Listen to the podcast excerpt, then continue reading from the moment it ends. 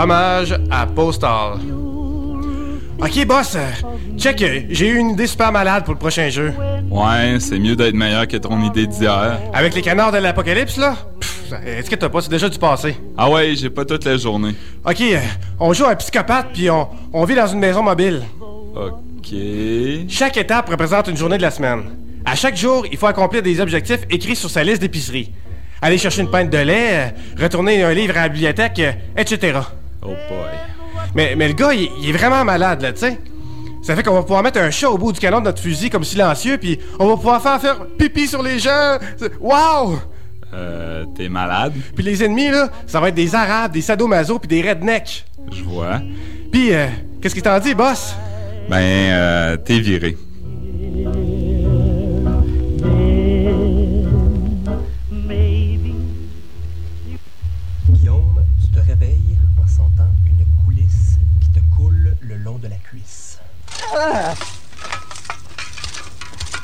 Ah, qu'est-ce que c'est ça, tabarnak?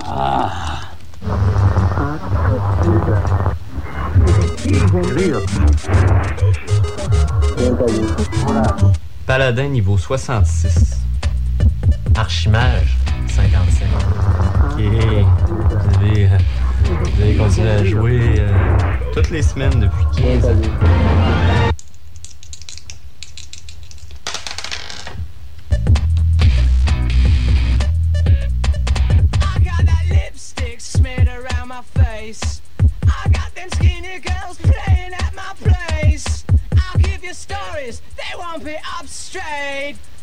When you're not there, you know I can't wait.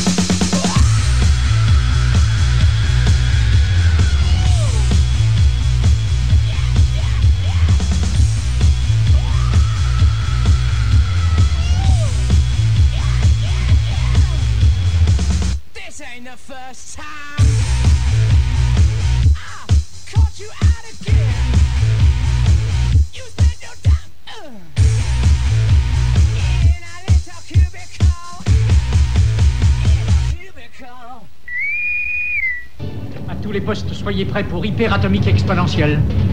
Scotty, il me faut la puissance maximum. Bonne fin d'après-midi à tous et à toutes et bienvenue à cette édition de Puissance Maximale, l'édition du 3 mai 2010. Et nous sommes euh, Puissance Maximale, le groupe que vous connaissez depuis toujours. Je suis en compagnie de François G. Couillard. Salut Vincent, c'était un plaisir de te revoir. Oui, après un petit bout de temps à l'extérieur, quand même, il a fallu faire un petit peu de recherche. Euh, Je suis allé au Costa Rica voir euh, qu'est-ce qui se trouvait comme jeu de société, jeu de plateau dans cet endroit-là. Pas trouvé grand-chose en passant, mais euh, la nature est belle et euh, vraiment c'est extraordinaire comme pays. Et ben, on a une émission bien remplie, François, aujourd'hui. Hein? Très rempli, euh, on va te dire, on va avoir, on va commencer justement avec Nicolas Joltoc du la convention, ben de la convention, euh, Kabuki électronique. On va en parler dans quelques instants. On va avoir aussi Chantal Campagna de, de Cœur à Montréal. Euh, On a Andrew Castegan qui est en studio avec nous, Andrew. Oui, exactement. Pour ma chronique Nikon. En passant, François, je t'avais pas reconnu avec ton bronzage. Ah, merci, c'est correct. Euh, tu vois, vraiment, je suis super bronzé. Et euh, moi, je te vois pas très bien avec le micro ici. Alors, euh, on va avoir c'est comme ça. On va voir Et- aussi de l'actualité ludique. Oui, et est-ce que tu nous as dit, j'ai compris ta chronique Nikon. Nippon. OK, j'étais pas trop sûr. Mais euh, On va avoir aussi Lucien Bédard de la salon de- du salon de la passion médiévale et historique 2010. oui, ça va avoir lieu euh, la semaine prochaine, en fin de compte, dans quelques jours seulement. Puis euh, si on a le temps, on va peut-être y aller même. Oui, ben on, on va se parler de On ça. On de devrait peut-être avoir justement pouvoir mettre les pieds à cette convention, à ce salon. Ça serait le fun. Oui, En plus, on va avoir Gabriel Tremblay-Gaudette du NT2 qui va nous parler d'un bouquin. Alors, une, une journée, une émission très, très, très, très chargée. très chargé et on va débuter tout de suite avec euh, Nicolas Joltoc qui est déjà fait partie, déjà vu faire un tour à puissance maximale euh, Par téléphone. euh, par téléphone. et c'est quelqu'un qu'on connaît, c'était lui également qui était dans l'introduction de l'émission. Et euh, bien, il y a la convention culturelle japonaise samedi le 8 mai et dimanche le 9 mai qui aura lieu au grand salon du pavillon euh, Alphonse Desjardins de l'Université Laval. Alors, euh, est-ce que vous pouvez nous expliquer, Andrew également fait partie euh, en partie de, de, de, de cet événement, euh, qu'est-ce que, en fait, compte la convention culturelle japonaise, en quoi ça aura, euh, à quoi ça aura trait? Ben, euh, c'est organisé en partie euh, par le Club Annie, ben, en fait, principalement en association avec Capé Kimono. Exactement. Et moi-même, Chromosome Syndicate, qui donne un petit coup de pouce. Euh, ben, on a décidé de miser plus sur euh, l'aspect culturel, traditionnel et moderne du Japon, parce que on- je crois que Cap et Kimono vont se charger de l'aspect animé, manga.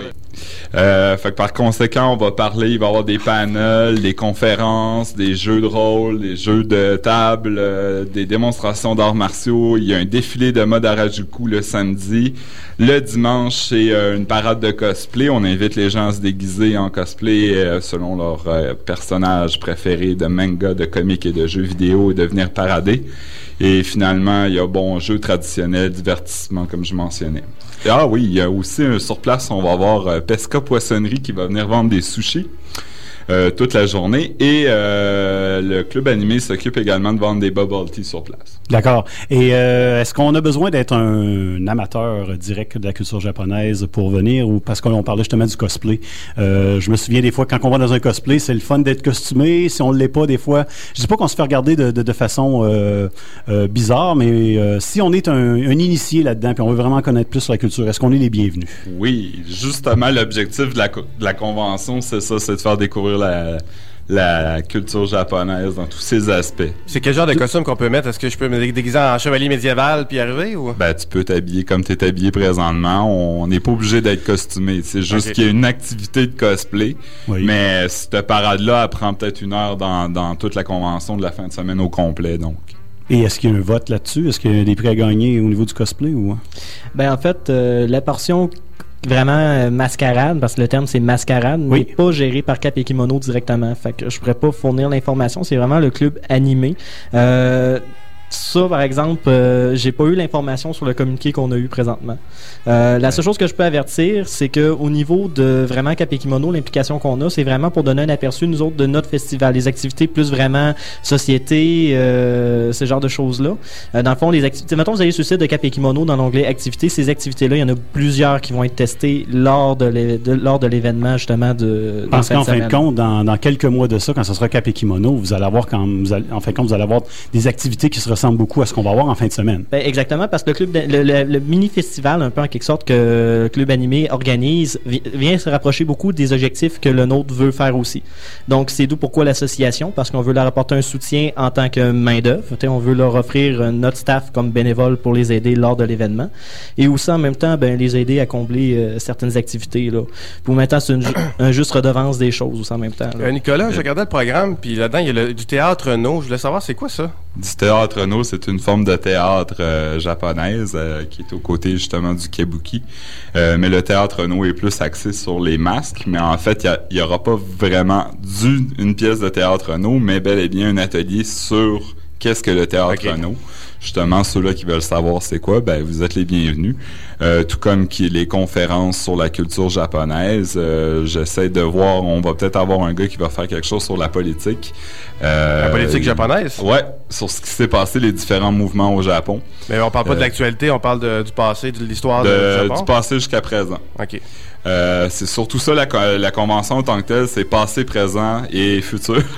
Euh, mais là, pour rajouter un petit point, j'ai euh, une petite nouvelle du jour fraîche euh, par rapport au tirage. Euh, oui, il va en avoir. On a euh, deux jeux vidéo de Binox qui nous ont offert euh, pour faire faire des tirages et ainsi que six euh, entrées gratuites au clap. Euh, fait que ça sera soit pour les cosplays et ou aussi les quiz sur la culture japonaise qu'il va y avoir. Oh, des quiz. Parle- Oui, quiz. un peu, ça va être quel genre de quiz?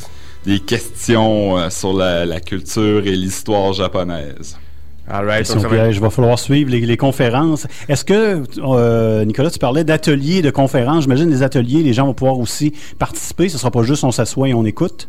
Euh, ben, c'est qui s'occupe de l'aspect panel. En fait, euh, le, le terme exact pour euh, l'atelier conférence, juste parce qu'on a utilisé un terme plus francisé, c'est panel. Le principe d'un panel, c'est que ça peut être soit une conférence assise où le monde fait juste écouter, soit un atelier interactif où ça implique interaction physique de la personne, ou encore une conférence dans le style euh, question-réponse. La personne arrive avec euh, un sujet, Oui. déploie le sujet, les invités sont, sont priés de poser leurs questions et ainsi interagir avec l'interlocuteur. Est-ce qu'on parle d'une conférence euh, à l'heure ou on parle de plusieurs conférences qui peuvent arriver en même temps? S'il y a des gens, est-ce que est-ce a justement un horaire qui est sorti? Est-ce a... Euh, L'horaire est non terminé, mais il est sur le site du Club Animé Québec de l'Université Laval.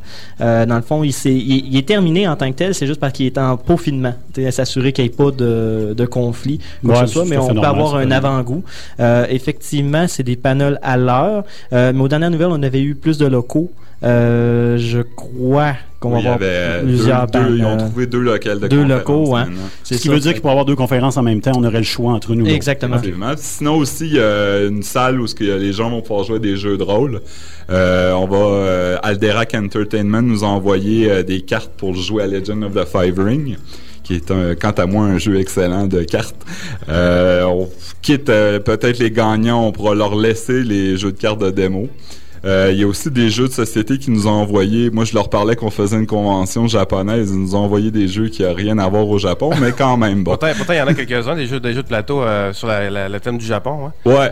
Mais il va y avoir quand même du jeu de plateau, mais ça n'aura aucun rapport avec euh, le Japon. Ben, on peut peut-être les amener pour ceux qui, qui voudraient faire quelque chose d'autre, mais bon, on va miser surtout sur le Legend of the Five Ring, le jeu de cartes. Euh, on essaye probablement aussi de faire une démonstration du jeu de rôle. Euh, ça sera probablement la troisième édition. La quatrième s'en vient, mais elle n'était pas encore imprimée, comme mentionnait Alderac. Sinon, ils nous ont renvoyé gracieusement un livre. Ça aurait été chouette. Mais bon, c'est pas encore sorti.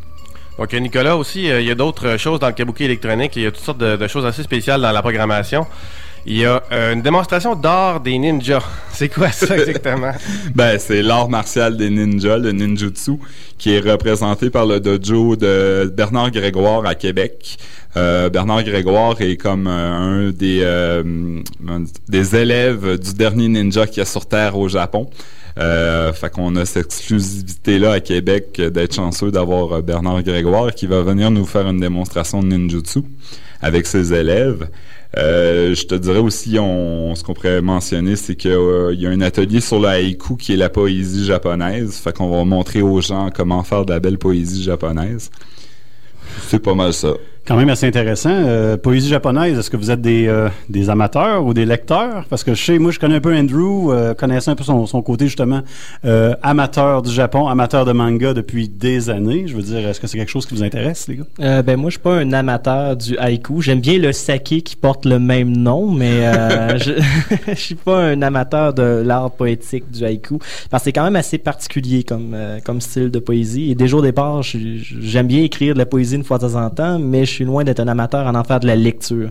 Fait que non, je dirais que c'est pas quelque chose qui m'a beaucoup attiré, mais c'est très intéressant. C'est un bel univers à, à- à apprendre dans le fond, à connaître. D'accord. Donc, euh, est-ce que vous avez des choses à rajouter ou... euh, Ben aussi, euh, moi peut-être une dernière chose Oui. rapidement. Vers 19h, après le, le samedi, il y a une activité sociale qui va avoir lieu aussi au club avec le club animé Québec. Euh, possibilité d'avoir des sushis, un bol de ramen et euh, de la liqueur, gâteau pour un prix de 15 dollars avec des activités. On n'a pas l'élaboration, c'est une surprise. OK. Euh, si les personnes Activité en soirée, donc en, En dehors des heures de la convention. Exactement. Et euh, si le monde veut venir, mais sans prendre la nourriture, c'est 10 dollars. 10 dollars. Moi, Et- euh, oui. ce que je tiens à spécifier, justement, peut-être t'allais arriver à ça, la convention en tant que telle, elle, l'entrée est gratuite et toutes les activités sont gratuites. Excellent. Et on parle dans les deux journées de quelle heure à quelle heure pour la convention? Ça commence à 10 heures le matin et ça se termine à 5 heures. Excellent. Bien, merci beaucoup d'être passé à Puissance Maximale. Et euh, bien, on souhaite la meilleure des chances à la convention culturelle japonaise qui aura lieu, on le rappelle, au Grand Salon du pavillon Alphonse Desjardins de l'Université Laval le samedi 8 mai et le dimanche suivant, le 9 mai. Merci. Très bien, donc on, on te remercie Nicolas d'être passé. Alors on va écouter euh, simplement un petit indicatif et puis on revient tout de suite après. Vous êtes à puissance maximale. I'm Pazutnov. I am creator of Tetris and you are listening to Sans Maximal.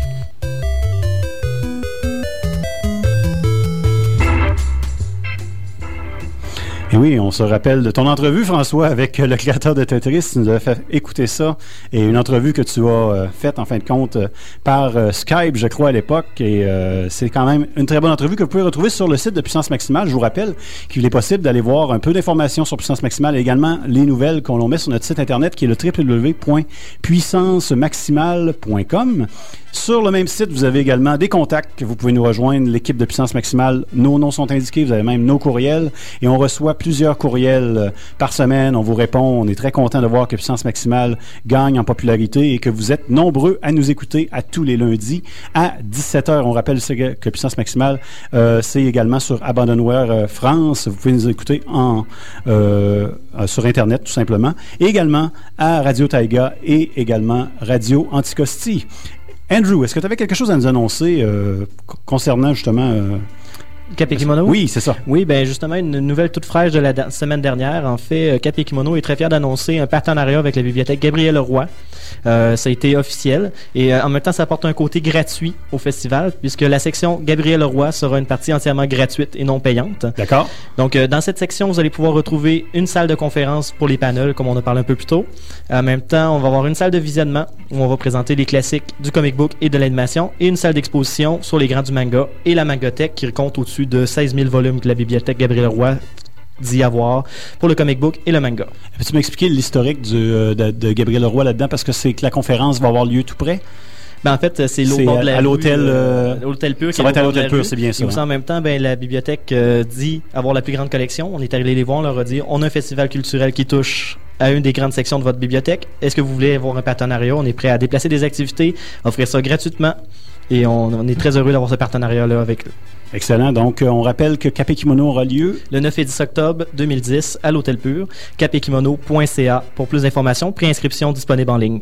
Excellent. Et euh, juste rapidement, un petit tour de l'actualité. Euh, vous savez, excusez-moi, mon petit euh, goût pour les jeux vidéo, euh, vraiment les jeux en ligne et les jeux first-person shooter, donc les, jeux de tir à la première personne. Au niveau de suivi de l'actualité, moi, c'est la seule chose que j'ai retenue cette semaine. J'avais ça dans mes fils à RSS, ça rentrait, ça rentrait. Seulement Call of Duty, tout le temps, Call of Duty. Vous savez ce que c'est ce jeu-là. Je vous en ai assez parlé. Eh bien, euh, pour ceux qui sont des amateurs de Call of Duty, on attend le, le- map pack, le, fameux paquet de cartes d'extension depuis un bon bout de temps. Ça sort pas, on n'en a pas. C'est sûr que ce qui se passe avec euh, Infinity Ward, qui est la compagnie qui a conçu le jeu Call of Duty Modern Warfare euh, 2, qui est le sixième pour ceux qui qui, euh, qui connaissent en fin de compte l'ordre des Call of Duty. Euh, bien, euh, on attend ça, c'est qu'il y, a- il y a une petite mésentente entre les deux parties, Activision et justement la gang de Infinity Ward. On a mis dehors le président d'Activision il y a quelques semaines de cela. Les gens d'Infinity Ward disent, ils se sont créés un groupe de C'est drôle, d'habitude, c'est les employés qui se font slacker. oui, mais en fin de compte, il a été mis dehors, ou en tout cas, il est sorti, il est parti par lui-même. C'est pas clair parce que sur certains sites, on dit qu'il a donné sa démission. Sur certains sites, on dit qu'il a été mis dehors. Euh, ça doit dépendre justement de la personne qui écrit et des gens qui sont impliqués. Et euh, Infinity Ward, les gens d'Infinity Ward, la compagnie qui a créé les différents jeux, bien eux, euh, ce qu'ils disent, c'est qu'ils n'ont pas été payés pour certains montants X en millions qu'ils devaient recevoir de la compagnie Activision. Et présentement, il y a une petite bataille légale. Euh, le regroupement d'em- d'employés d'Infinity Ward qui ont fondé une nouvelle compagnie ou en a qui sont partis sur une autre compagnie. Et il semble que le, le partenariat entre Infinity Ward et Activision au niveau de la série Call of Duty, ce sera euh, chose du passé. Bon, ben, on va voir qu'est-ce qui va se passer avec ça. Merci, Vincent. Sinon, bien, on a avec nous euh, en ligne Lucien Bédard. Bonjour, Monsieur Bédard. Bonjour, ça va bien? Très bien. Alors, euh, voilà, euh, le Salon de la Passion médiévale et historique aura lieu au Centre Pierre Charbonneau à Montréal les 7, 8 et 9 mai. Donc, il va y avoir 75 exposants. Il va y avoir euh, tout ce que euh, amateur de, de l'époque médiévale euh, recherche. Des bijoux, des accessoires, des, des cuirs, des épées, des armures, des art- il va y avoir toutes sortes de choses, des spectacles, des artisans sur place, tout ça. Alors, Lucien Bédard est le fondateur de l'événement. Alors, dites-nous, ça fait, ça fait, c'est la ne- neuvième édition, donc ça fait neuf ans que vous vous occupez de ce salon-là. Oui, oui, oui, exactement. Euh, puis on est bien content, euh, ça marche bien, euh, les gens sont enthousiastes. C'est vraiment un beau salon, quoi, avec une super ambiance, avec c'est coloré, il y a fantastique, il y a plein de choses à voir, écouter. hein. Là, je vois qu'il va y avoir de la danse tribale, des combats d'épée et des performances musicales. Est-ce que ça va être tout à l'intérieur ou il va y avoir aussi des activités à l'extérieur? Cette année, euh, c'est dans les neuf dernières années, on a toujours fait ça à l'intérieur. Pour notre dixième, on va avoir un volet extérieur, mais pas cette année. Est donc une petite surprise là, pour le dixième. C'est important quand même pour les, les amateurs d'activités médiévales de sortir à l'extérieur, de se battre. C'est là que ça prend toute son ampleur. euh, C'est vraiment à l'extérieur parce que là, on peut monter des campements, des tentes. euh, tu sais, il y a, il y a un côté médiéval, mais il y a un côté aussi Nouvelle-France où euh, on peut faire du tir au mousquet aussi à ce moment-là. OK, parce que vous incluez aussi l'époque de la Nouvelle-France. Euh, C'est le salon de la passion médiévale et historique. Fait que c'est sûr qu'au départ, c'était le salon de la passion médiévale, mais euh, avec euh, le temps, on a rajouté des groupes de reconstitution historique Nouvelle-France et même napoléonienne et Deuxième Guerre mondiale. On a tout un côté aussi où on a beaucoup de GN, dont le duché de Bicoline cette année, qui est vraiment le plus gros GN au Québec avec... c'est vraiment un truc à voir et à faire. Avec 140 bâtiments là-dessus. C'est vraiment une expérience hors de l'ordinaire, euh, le duché de Bicoline. Euh, Je le recommande à tous ceux... euh, Oui, le duché de Bicoline, à chaque année, il y a la Grande Guerre qui dure une semaine, et puis c'est vraiment la, folie furieuse. On est allé souvent, d'ailleurs, on a des reportages là-dessus sur puissancemaximale.com. Mais sinon, c'est quoi les, points forts, justement, du Salon de la passion médiévale et historique à chaque année? Ben, c'est ça. D'une part, tu as tous les groupes de reconstitution historique qui sont là. On en a quatre ou cinq, ou cinq ou six. Euh, on a cinq ou six GN. Cette année, l'invité d'honneur, c'est le duché de Bicoline qui prend un, un grand espace puis qui va nous présenter euh, euh, leurs trucs, surtout parce que cette année, c'est leur 15e anniversaire. Fait qu'il y a une forte présence du, du de Bicoline. On a une super belle variété euh, d'artisans aussi. Euh, Il y en a vraiment pour tous les goûts. Là, Euh, des armes en mousse, des armes réelles, du bijou, du vêtement, des fendelles. On a un côté bouffe aussi avec le fourquet fourchette. Euh, on a des spectacles de musique avec Scaravuzula, avec les jongleurs de la Mandragore, avec une harpiste qui est extraordinaire, Myriam Reed. Euh, a aussi de la danse tribale, on a euh, du combat à l'épée mousse, on a des démonstrations d'escrime médiévale. Euh, ça roule euh, non-stop, quoi. Dites-moi, M. Bédard, euh, au niveau de la popularité de votre salon, vous estimez euh, combien par année des gens qui vont au salon? On, on, on a à peu près entre 5 et 6 000 personnes qui viennent dans la fin de semaine, quoi. C'est quand même assez bien. Puis euh, moi, j'aime bien le côté historique, un peu du pourquoi toujours. C'est un peu le genre de question que je pose tout le temps. Vous, Monsieur Bédard, il y a, il y a 9 ans, vous avez commencé ça. Et euh, quelle était votre euh, votre idée de départ? Vous vouliez en venir à quoi au départ, tout simplement? C'était Et que- quelles étaient vos sources? Est-ce que c'était que vous étiez un passionné, tout simplement, de, des temps médiévaux? Ben, en fait, ça fait plus longtemps que ça que je suis dans le domaine. Moi, j'ai fondé la compagnie médiévale là, en 1994. Euh, au départ, c'est une école d'escrime médiévale, puis on, a, on faisait de l'animation aussi des camps médiévaux, puis on a commencé notre un des premiers spectacles qu'on a fait, euh, c'était au Médiéval de Québec en 95. Ensuite de ça, on a lancé le magazine Oriflamme, qui est le magazine récréo historique du Québec pour les gens qui, qui aiment euh, le côté historique, mais aussi le côté fantastique. Fait que le salon, c'est une prolongation de tout ça, si vous voulez. C'était vraiment euh, le magazine, c'est un peu le phare du, milieu, dans même mesure que le salon l'est devenu aussi, parce que c'est une, une l'occasion pour les gens de se rencontrer puis d'échanger. C'est les passionnés qui se rencontrent puis qui en profitent. Puis la saison, c'est le début de la saison, fait qu'ils en profitent pour s'équiper, quoi. Fait que euh, c'était un naturel, quoi. Moi, ce qui m'impressionne là-dedans, c'est que, bon, bien sûr, euh, moi, dans les années 80, compte tenu de mon âge, j'étais un amateur justement de lecture du style euh, les, euh, les livres dont vous êtes le héros, puis ces choses-là, mais ça restait toujours. On était même à l'époque très underground, puis avec puissance maximale ou avec différents euh, organismes, on essaie justement de faire sortir cette culture-là du, euh, du médiéval, du fantastique. Euh, puissance maximale, c'est une des, des, des, des raisons pour lesquelles on est là. Est-ce que, parce que vous parliez de 1994, j'imagine que vous étiez justement underground, vous étiez à l'avant-garde à ce moment-là de créer de tels organismes ou de tels événements? Oui, ça, il n'y a pas de doute. Même, euh, je dois dire que les premières années, euh, ma, chère mère me demandait, euh, se demandait ce que je faisais, puis elle se demandait, Dieu merci, vas-tu un jour se trouver un vrai boulot? Et mais j'en ai fait euh, comme d'autres aussi, parce que ce qui est surprenant, en particulier au Québec, c'est que tu as vraiment tout un milieu d'artisans qui en ont fait leur métier, puis ça, c'est particulier en Amérique du Nord, quoi. On n'a pas ailleurs dans les autres provinces ou même euh, dans les États américains un foisonnement d'artistes et d'artisans euh, qui travaillent dans ce milieu-là. Le Québec, à, ce- niveau-là, se démarque vraiment. Ben, Monsieur Lucien Bédard, on va vous souhaiter bonne chance pour cette édition, la neuvième édition du Salon de Passion médiévale et historique. Donc, on rappelle 7, 8, 9 mai au Centre Pierre Charbonneau à Montréal. Donc, euh, pour les amateurs de- d'histoire, les amateurs de médiéval, peut-être que Puissance Maximale sera sur place aussi. Alors, on espère vous rencontrer là-bas. À venir faire un tour, euh, puis pour ceux qui s'intéressent, vous pouvez, vous pouvez aller voir la programmation sur salonmédiéval.com, puis on a un groupe sur Facebook aussi, euh, Salon de la Passion médiévale et historique, euh, qui a beaucoup d'adeptes. Merci beaucoup, Monsieur Bédard. Et au revoir. À la prochaine. Alors euh, voilà, c'était euh, Lucien Bédard de la salon, euh, du salon de La passion médiévale et historique qui aura lieu au centre Pierre Charbonneau les 7, 8 et 9 mai prochains. Donc, c'est euh, la fin de semaine qui s'en vient. Et euh, On se dirige maintenant vers Andrew Castegan. Andrew, aujourd'hui, tu as deux sujets dont tu voulais nous parler, mais bon, dépendant de comment ça va aller, ça va peut-être être seulement un. Vas-y. que j'avais emmené. Oui, on savait.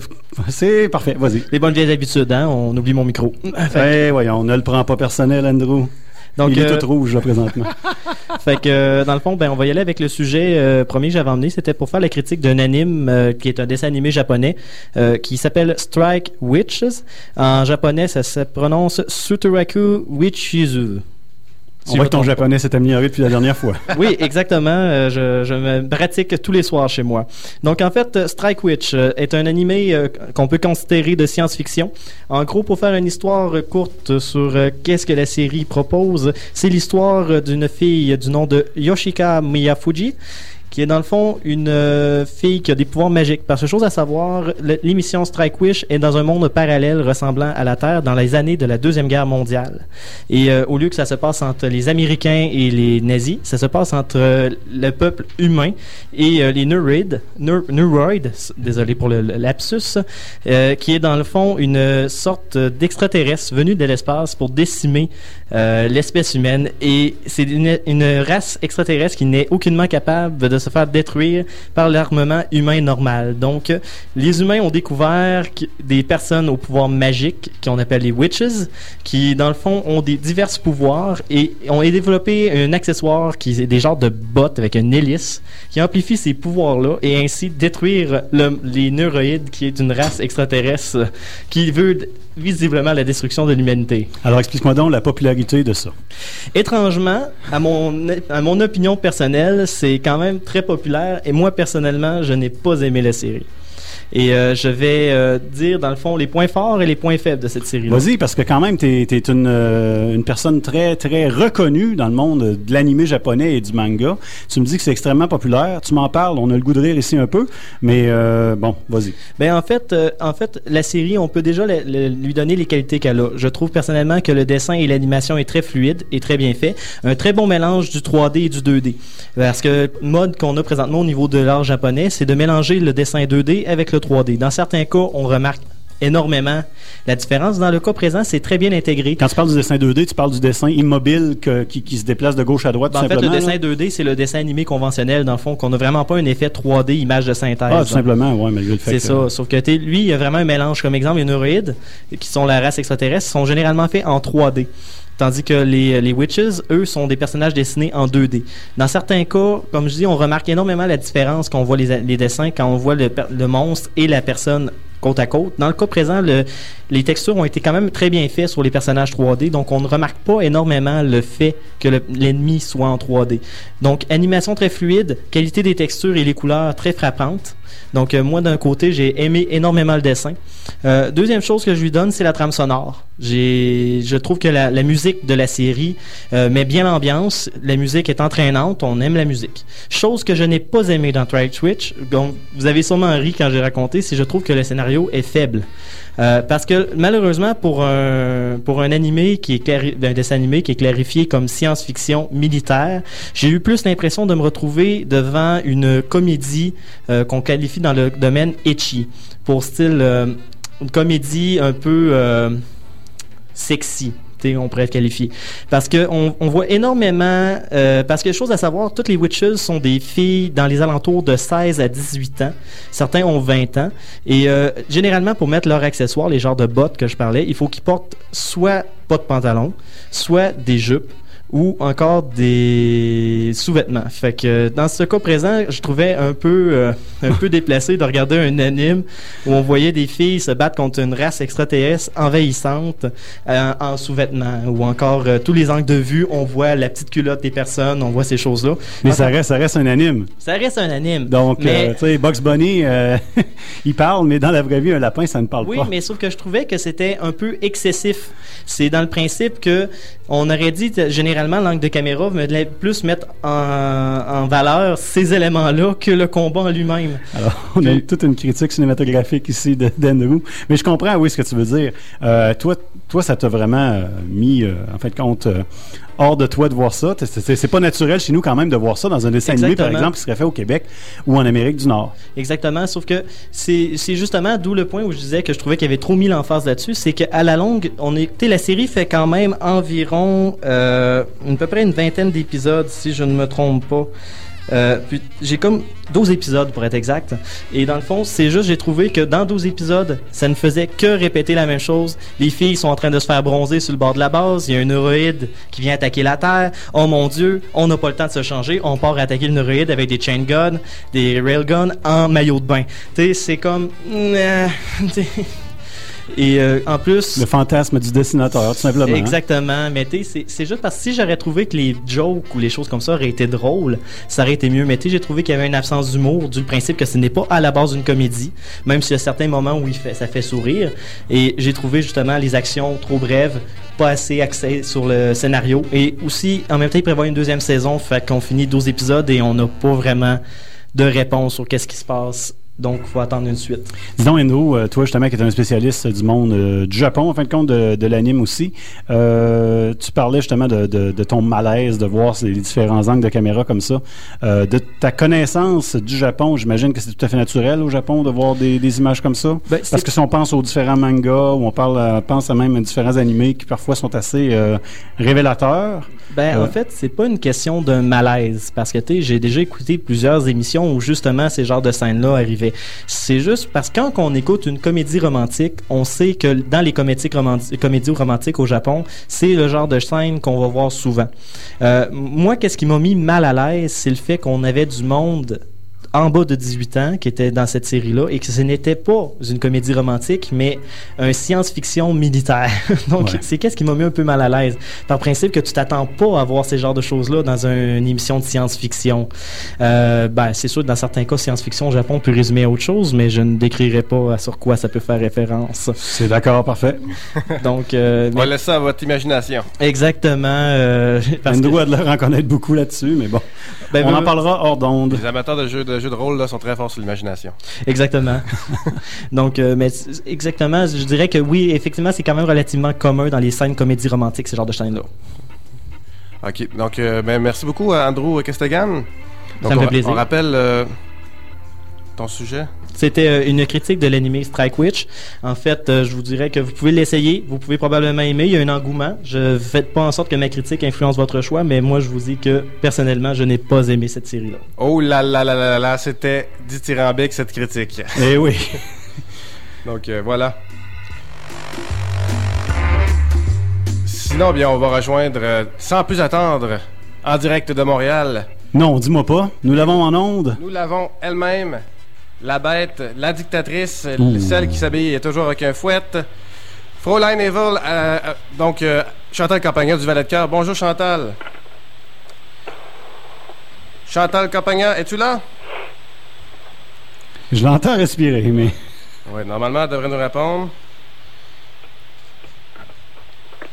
OK, elle nous entend pas. Des choses qui arrivent. Peut-être, euh, est-ce que vous avez peut-être une nouvelle euh, en attendant? Bien, on va y aller avec le deuxième sujet d'Endo. euh, pour, euh, en fin de compte, Endo ne fera pas son deuxième sujet la semaine prochaine.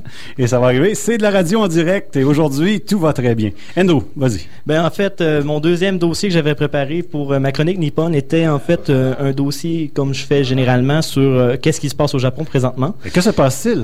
Ben en fait, euh, comme vous savez, on a eu une crise économique et on est encore euh, dedans présentement.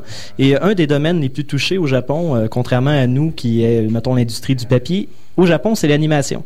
Donc, euh, l'animation japonaise euh, qui est fortement touchée. Beaucoup de grosses séries qui ont été reportées ou annulées à cause de problèmes financiers ou encore des compagnies. On a vu beaucoup de compagnies, justement, de dessins animés japonais disparaître lors de la crise économique. Mais bref, ce n'était pas pour parler de ces compagnies-là qui ont disparu. En fait, le dossier qui m'est venu à l'attention cette semaine, c'était justement de voir l'étude qui a été faite sur les salaires des animateurs. Oh. En fait, euh, une chose qui m'a assez impressionné, c'est que tu nous autres ici, on se dit bon, un dessin animé, les animateurs ici, ça gagne cher, c'est du monde reconnu, c'est des artistes. Au Japon, j'ai été surpris de savoir que l'animateur moyen gagne en moyenne 3 dollars de l'heure. 3 dollars au Japon. Au Japon. Et si on prend en compte que le, si on prend en compte dans le fond que le, l'employé moyen au Japon gagne environ 1000 yens, qui revient à peu près à 10 dollars, 75 dollars à peu près, euh, on considère quand même que pour une job d'animation qui est quand même de dessiner des dessins en série, euh, quand même à répétition, c'est quand même très peu. Et euh, dans le fond, euh, c'est en fait le ministère des Finances euh, qui a fait une étude et qui a découvert, dans le fond, euh, que les animateurs étaient devenus les nouveaux esclaves du 21e siècle. Surtout dans un domaine où on, bon, la popularité est très très forte. On parle du Japon, mais même, on parle même d'ici. Euh, un domaine qui doit quand même faire ses frais. Oui. C'est assez surprenant de voir que les gens en dessous n'en bénéficient pas plus que ça.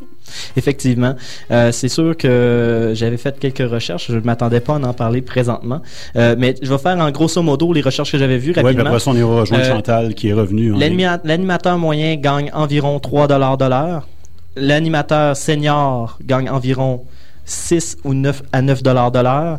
Le, le directeur, le scénariste, dans le fond, gagne un peu plus que 10 de l'heure. C'est très peu. Et en plus, il y a discrimination d'âge. Les jeunes gagnent moins les aînés. Et ça, c'est une politique qui a été mise au Japon suite à la guerre pour, en fait, euh, encourager l'industrie ou encore éviter justement que les vieux prennent leur retraite trop tôt, puisque la démographie est en baisse au Japon. Ah bon, mais euh, tantôt tu parlais justement que peut-être que nos, a- nos, nos animateurs ou nos producteurs ici gagnent peut-être plus, font des bons salaires. Je suis pas sûr que c'est des salaires extrêmement élevés, ce qu'ils ont ici. Euh, c'est quand même des bons salaires pour Ben, l'industrie c'est parce qu'on s'entend que l'industrie, euh, que ce soit du cinéma, que ce soit au niveau des artistes, géré par l'Union des artistes justement, euh, parfois euh, c'est pas tout le monde qui gagne des salaires intéressants euh, dans ce domaine-là, mais euh, j'imagine que oui, c'est plus que 3 dollars. Effectivement, d'o- d'où se poser justement la question est-ce qu'une union comme les- des artistes qu'on a ici vaudrait la peine d'être installée au Japon pour justement prévoir une égalité salariale au niveau des animateurs C'est quand même quelque chose qui porte à réflexion à ce niveau-là. Excellent. Ouais. Et merci beaucoup, Andrew et François. On s'en va tout de suite à Montréal.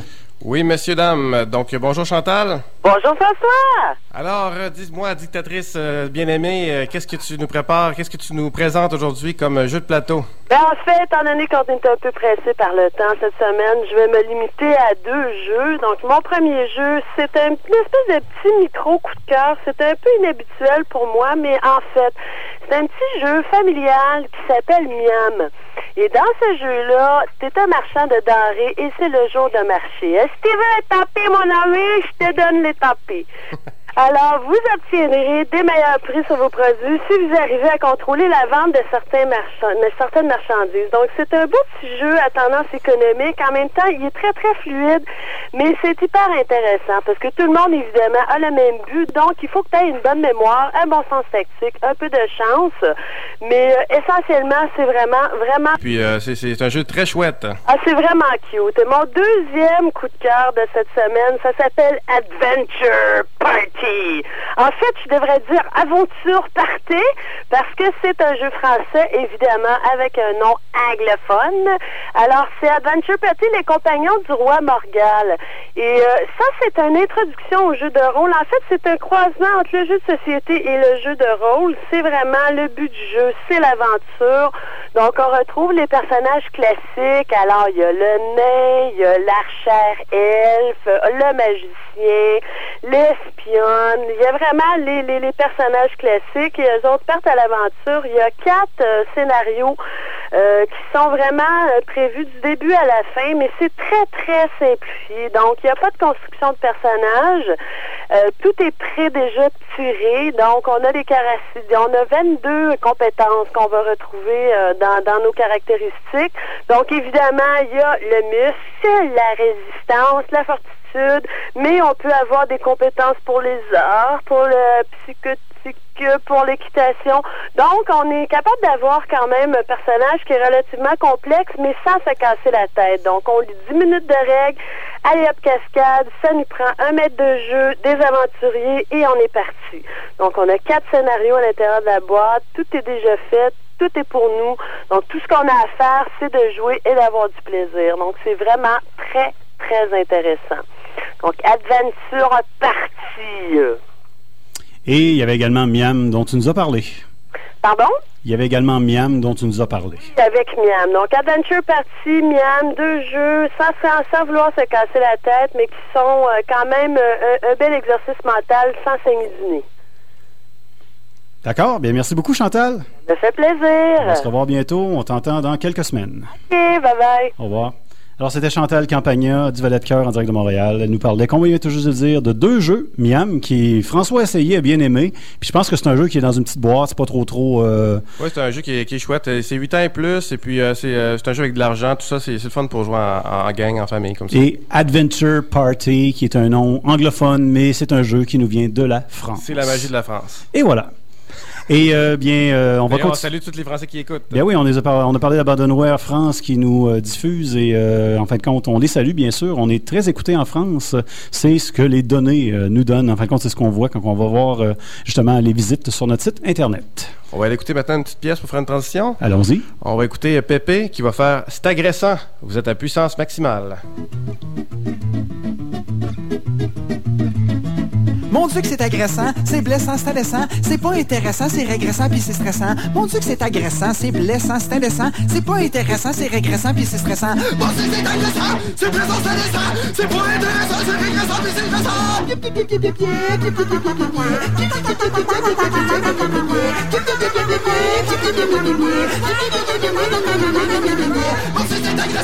C'est blessant, c'est. C'est pas intéressant, c'est régressant, c'est stressant. Mon Dieu que c'est agressant, c'est blessant, c'est laissant. C'est pas intéressant, c'est régressant, puis c'est stressant.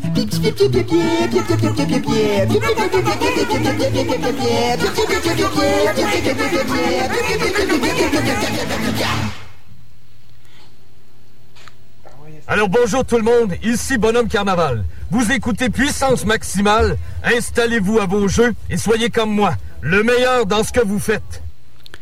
Nous sommes de retour sur les ondes de CKIA, c'est puissance maximale, comme le disait Bonhomme Carnaval. Et on parlait d'actualité tout à l'heure, Andrew. Euh, vraiment, moi, je vous le dis, là, c'était sur mes fils RSS. Les seules choses qu'il y avait, c'était Call of Duty, Activision, la guerre entre Activision et Infinity Ward, euh, la nouvelle sortie du jeu, parce qu'il y a le prochain tome de Call of Duty qui va sortir euh, en novembre, je crois. Exactement. Ben, en fait, moi, j'ai tombé sur la nouvelle par pur hasard sur jeuxvideo.com, un site d'actualité euh, vidéo, euh, dans le fond, qu'on retrouve en France. Oui. Et en fait, j'ai tombé par pur hasard sur le- le- la bande-annonce euh, de l'annonce du Qui prochain... dure environ une cinquantaine de secondes, qui est, qui est- qui est- qui est placardée de différentes images. euh, Et d'après ce que j'ai cru voir dans les images, je- je- je- du moins je pense déduire qu'il va sûrement avoir du Vietnam. D'après ce que j'ai cru voir, j'ai vu des palmiers, euh, dans le fond avec quand même un habit militaire récent, mais en même temps il y avait l'air d'avoir du moderne.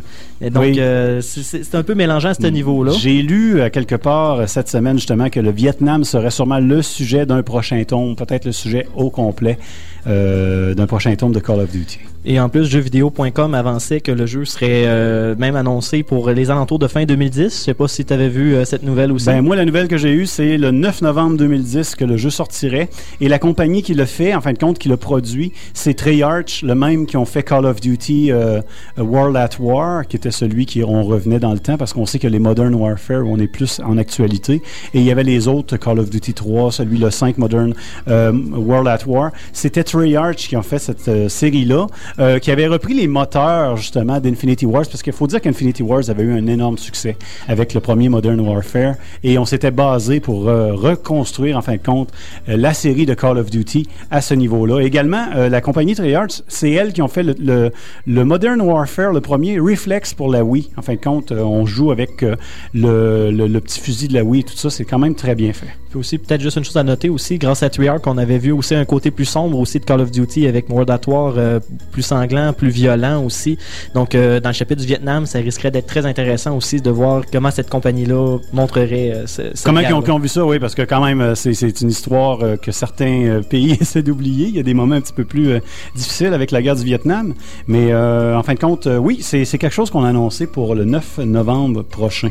Et juste en terminant, vous rappelez qu'une grosse nouvelle également cette semaine dans le monde du jeu, c'était euh, en fin de compte l'annonce de la, de, de- du partenariat qu'il y aura entre Bungie et Activision. Je sais pas si tu en as entendu parler. euh, Exactement. Andrew. À ma grande surprise, euh, moi qui pensais que Bungie allait rester attaché à Microsoft jusqu'à la fin de leur jour avec Halo. En fin de compte, ce qui arrive, c'est que Bungie et Activision ont signé une entente de 10 ans concernant un titre. Il y a un titre qui, s'en vient avec produit par Bungie et ce sera Activision qui va le publier. Bungie ne s'est pas attaché les deux mains en disant les prochains Halo et tout ça, ça va être sous la bannière Activision. Je pense qu'il y a encore des, euh, des liens avec euh, Microsoft ou en tout cas ils vont peut-être laisser aller la, franchise. Mais euh, ce qu'on ce qu'on lisait sur différents sites internet cette semaine, c'était que oui, il y a une grosse entente. Oui, ça l'a choqué les murs du temple, disons au niveau du monde du jeu vidéo. Mais paraît-il justement que Bungie il va seulement pour un titre. Ben en fait, d'après Electronic Playg- Playground, qui est dans le fond une émission qui est à G4Tech TV, euh, en fait, il paraîtrait que euh, Bungie ne- n'est pas parti avec Halo par principe que Microsoft euh, dit que c'est une propriété intellectuelle qui leur appartient. Donc, euh, ça va se, probablement se défendre en cours, mais pour le fois. moment, Microsoft dit que Halo, c'est à eux et non pas à Bungie. Mais un peu comme Infinity Wards puis Activision présentement qui se battent pour certaines choses qui sont à peu près pareilles au niveau de Call of Duty. C'est qui qui, qui en a, qui, en de compte, qui est, euh, qui est propriétaire des droits. Et euh, François, on y va euh, en entrevue également? Eh oui, on a maintenant en direct avec nous euh, Gabriel Tremblay-Gaudette du NT2. Salut Gabriel. Salut, ça va? Euh, donc, euh, on rappelle que le NT2, c'est un centre de recherche dédié aux arts hypermédiatiques. Tu viens aujourd'hui nous parler de l'essai Gamer Theory de Mackenzie Wark. Ça a l'air assez particulier. C'est un bouquin. Qu'est-ce que c'est exactement? Euh, c'est un bouquin assez étrange qui est, hum, disons, à mi-chemin entre l'analyse d'œuvres, euh, la philosophie et euh, le délire de geek. Donc, c'est difficile à décrire parce que c'est un objet assez particulier. En fait, ça a commencé comme un projet en ligne. Mackenzie Works, c'est un chercheur universitaire qui s'intéresse aux théories des médias. Et il a voulu élaborer l'écriture d'un livre en faisant un site web où les, internautes pouvaient envoyer des commentaires. Et il y a des, en fait, le, je pense que la manière la plus simple de décrire euh, son, son idée initiale, c'est de dire, euh, généralement, on considère que les jeux, et entre autres les jeux vidéo, c'est des allégories de- du monde réel, de notre réalité. Mais ce qu'il pose d'entrée de jeu, Mackenzie Work, c'est de dire que euh, c'est le monde réel est une allégorie imparfaite du jeu. Donc, euh, c'est le, le jeu qui serait parfait, dans le fond. Oui, c'est ça. Donc, le jeu, con- considérant qu'on connaît ses règlements, qu'on peut atteindre ses objectifs, le jeu est parfait. Puis, on, on vit notre vraie vie comme un jeu, mais on connaît pas les règlements. On n'est pas toujours récompensé. On n'arrive pas toujours à la fin du tableau. On n'a pas de reset. Donc, euh, la vie est imparfaite, euh, est un jeu imparfait. Puis comment ça se traduit, ça, concrètement, dans, dans le bouquin, là, cette espèce de, de délire-là? Ben, en fait, euh, comment le, le- le livre fonctionne, il y a une dizaine de, de chapitres et euh, chaque chapitre se base sur l'étude d'un jeu vidéo en particulier. Fait que ça commence avec en fait The Cave, puis The Cave, on comprend plus que c'est le lieu où euh, le, le gamer joue à son jeu. Mais ensuite, il y a des, y a des jeux comme The Sims, Civilization 3, euh, Katamari Damacy, Vice City, Res, State of Emergency, Deus Ex et Simmers qui sont utilisés tour à tour pour faire des mener une réflexion face à- au monde. Fait que c'est pour ça que je dis que c'est un peu un mélange entre le gaming et la philosophie. C'est ça, c'est intéressant quand même de, de- comme réflexion euh, de la part de, de Mackenzie Wark. Ben moi je pense que c'est une démarche qui est très intéressante parce que une des choses qui m'a frappé, il y a des il y a des chapitres qui portaient sur des jeux auxquels j'ai plus joué que d'autres, évidemment, comme par exemple Civilization ou Vice City.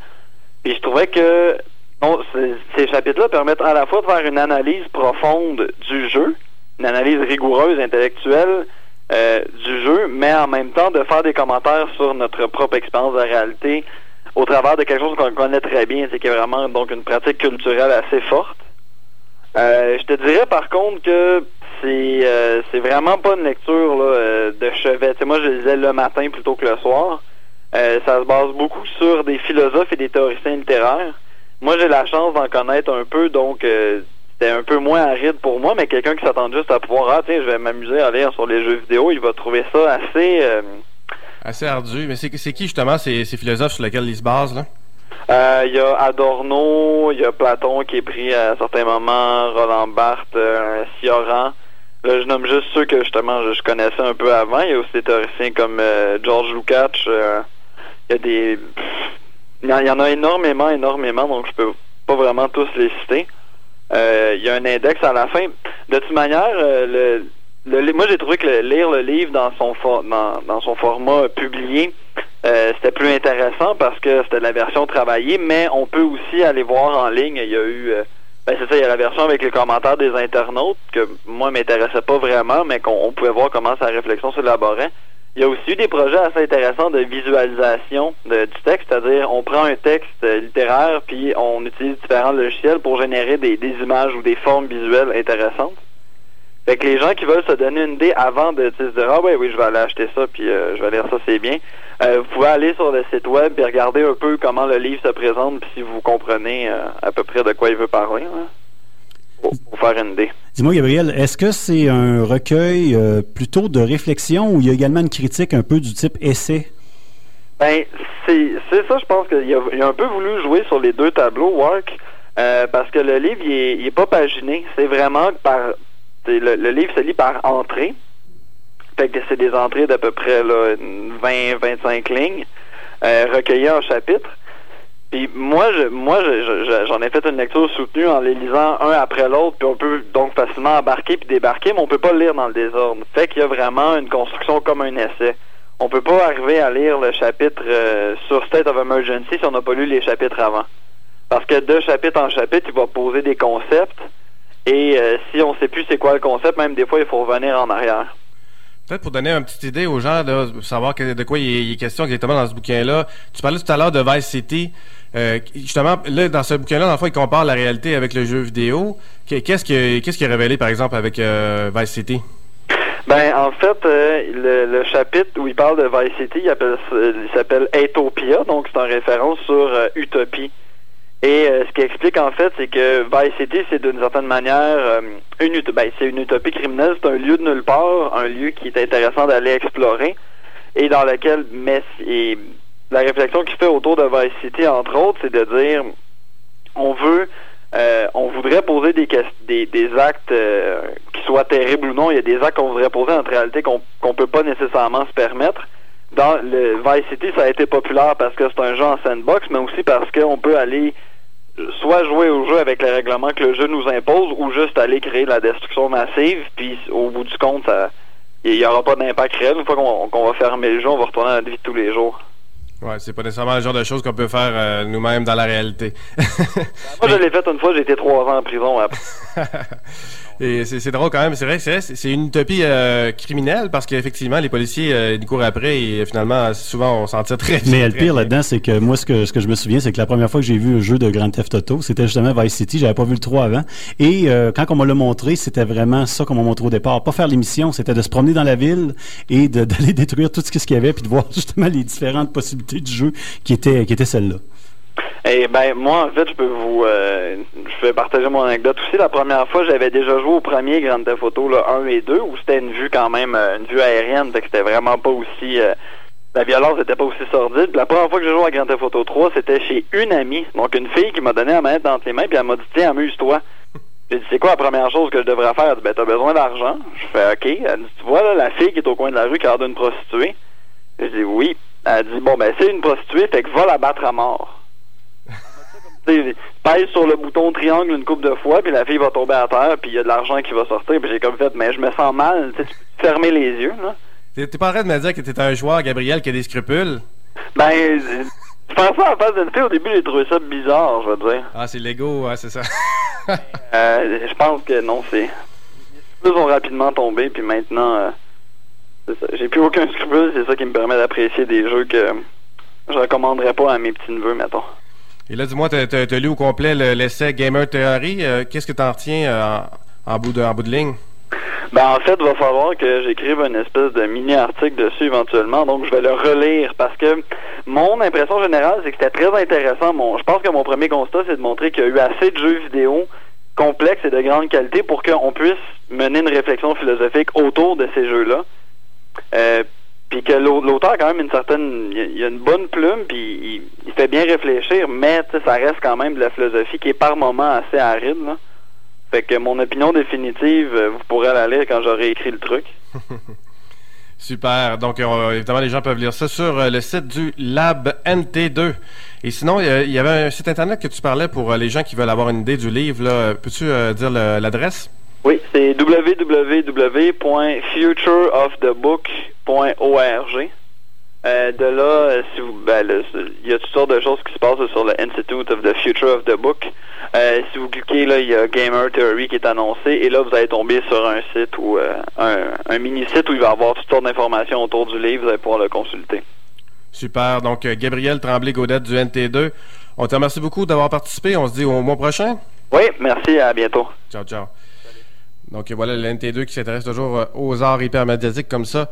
Et sinon, ben Vincent, c'est c'est la fin de cette émission, je pense. Euh, Nous sommes déjà rendus à la fin de l'émission. Le temps de faire un récapitulatif de ce qui s'est passé aujourd'hui. Alors, on remercie Nicolas Joltoc qui est venu nous parler de la convention culturelle japonaise qui aura lieu samedi 8 mai et le dimanche 9 mai au Grand Salon du pavillon Alphonse Desjardins à l'Université Laval. Nous avions également en chronique Andrew Castegan. Merci Andrew d'avoir participé à l'émission d'aujourd'hui. Toujours un plaisir. Et ça nous fait toujours un plaisir de te recevoir ici. Nous avions également M. Lucien Bédard, qui est le fondateur du Salon de la Passion médiévale et historique, la version 2010 qui aura lieu au Centre Pierre Charbonneau les 7, 8 et 9 mai prochains, avec plusieurs expositions, euh, des artisans qui vont être là, en fin de compte, médiéval et un milieu historique qui va être mélangé parce qu'on fait pas juste du médiéval, d'après ce qu'on a entendu. Il y a également le côté historique qui, se, qui se développe jusqu'à nos jours sûrement. Et euh, nous avions Chantal Campagna du euh, Valet de Cœur qui nous a fait une chronique et nous a parlé de deux jeux euh, que nous avions. C'était Miam et c'était Adventure, dont j'oublie le nom. Party. Adventure Party, c'est en plein ça. Et nous avions en fin d'émission euh, euh, Gabriel Tremblay-Godette qui était là. Alors merci. Merci beaucoup François d'avoir participé à l'émission. Merci à toi, Vincent. C'était une grosse émission aujourd'hui. C'était une très grosse émission et euh, on va voir ça. On se revoit la semaine prochaine. Alors à tous et à toutes, on souhaite une bonne semaine. These as a reference tool. And when we put on our cloaks and tell warlock jokes, we're the coolest kids at the school. No, we're not. I know. Now, Tack's a real bastard, but a fair dungeon master. He's got hit points and charisma to lend. And I rehearse in my room, or what I call the dragon's tomb, when I'm not out with my girlfriend. It's the end. Whoa, whoa, whoa, whoa. You, you got a girlfriend? Yeah. Yeah. No. It's D&D. Warriors who terrify. It's D&D. Virgins till the day we...